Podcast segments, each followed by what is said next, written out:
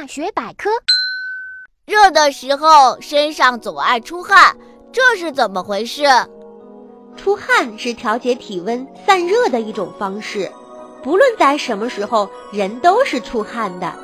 当气温较低，也就是在二十度以下时，人们通过呼吸、皮肤等散发热量，这时也在排汗，只是这种汗人们感觉不出来。